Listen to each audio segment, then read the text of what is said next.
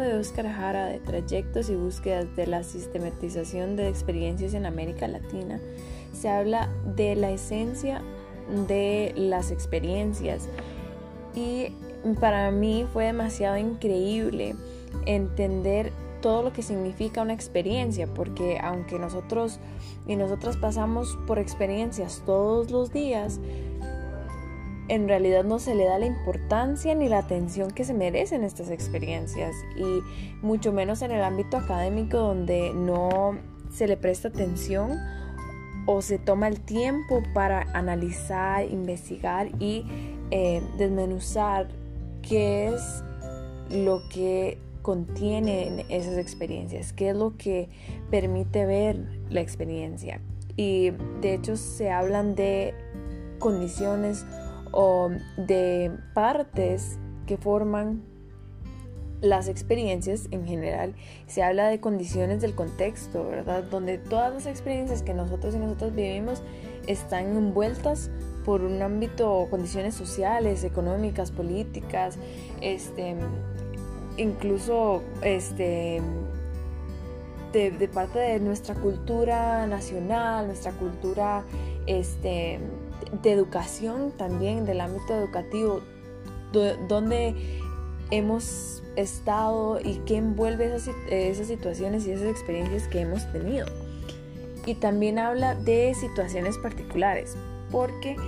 eh, aunque el contexto es más general, las situaciones particulares son las que permiten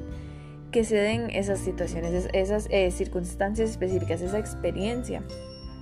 Y sirve para que se lleve a cabo y ocurran esas experiencias. Son como factores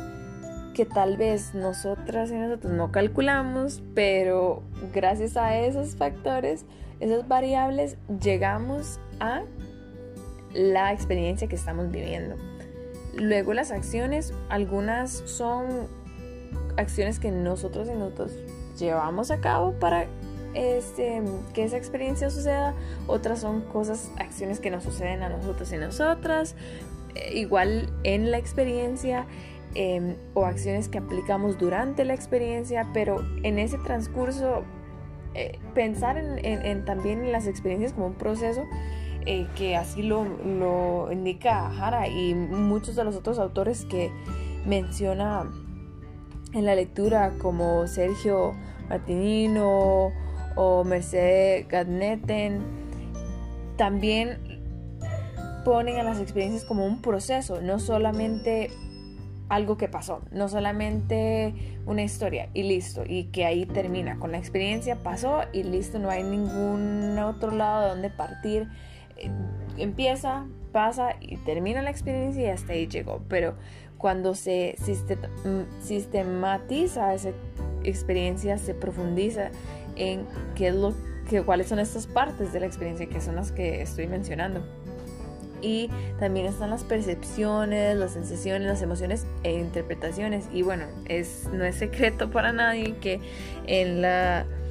en la investigación, en el ámbito académico, no se le ha dado tanta atención, más bien como que hay un temor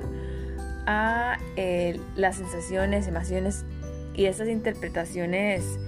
subjetivas, porque se creía, o, y en algunos eh, Ares todavía se mantiene esa creencia de que el objetivo es ciencia y el objetivo es lo correcto. Y de hecho, en, otras lecturas que hemos visto en el curso, hablamos, se habla de eso. Pero entonces es un tema tan delicado hablar tanto de experiencias y la importancia y la esencia de esas experiencias y también las emociones que contienen, las percepciones. Y me pareció tan interesante que se toma en cuenta las percepciones. Bueno, no solo se toma en cuenta, sino que se le da el papel más importante a las percepciones de los y las protagonistas, las personas que están viviendo la experiencia, porque no se puede sistematizar desde afuera,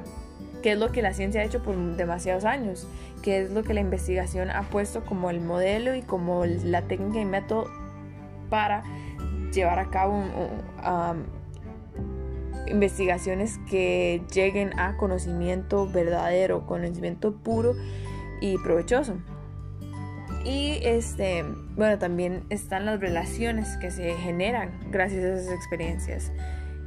Que también yo creo que es tanto las percepciones como las relaciones como el factor más e importante que incluye, que le da atención a el, el, rol de las personas en experiencias, que no son solo hechos, no son solo cosas, sino que son personas que están inmersas en esas experiencias, que participan en esas experiencias y que tienen opiniones y que tienen que decir, que opinar y, y, que notar de esas experiencias, que analizar de las experiencias. Este, y por último están los resultados y los efectos, porque como hay estas modificaciones durante las experiencias y los procesos, eh, sería ignorante no, no admitir que hay efectos en la persona, en la vida de las personas que vivieron esa experiencia. Que, estas modificaciones generadas por las experiencias no van a, llevar a cambios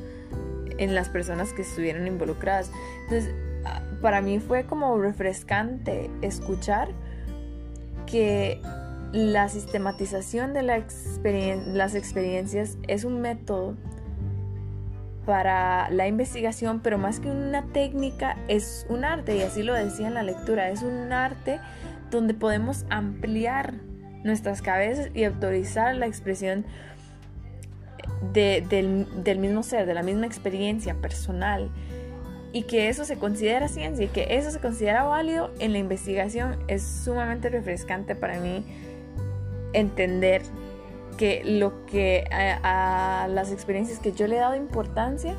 no es un proceso fácil sistematizarlas, pero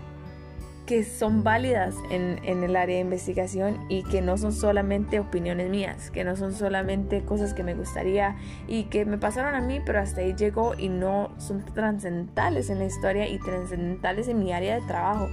Entonces me, me, dio esa esperanza de que no solo estudiamos cosas porque estén en un laboratorio y que yo creo que ha quedado claro con muchos otros métodos y técnicas que, se han, que han surgido en la investigación, pero algo tan cotidiano como las experiencias se ve y se deja pasar. Entonces, eh, me gustó mucho esta lectura y siento que fue una de las más fáciles de entender y más provechosas también, que también ejemplifica que la experiencia, aunque esté simplificada o que aunque esté en, en la forma más sencilla que hemos utilizado, que usamos más comúnmente, no significa que sea menos importante.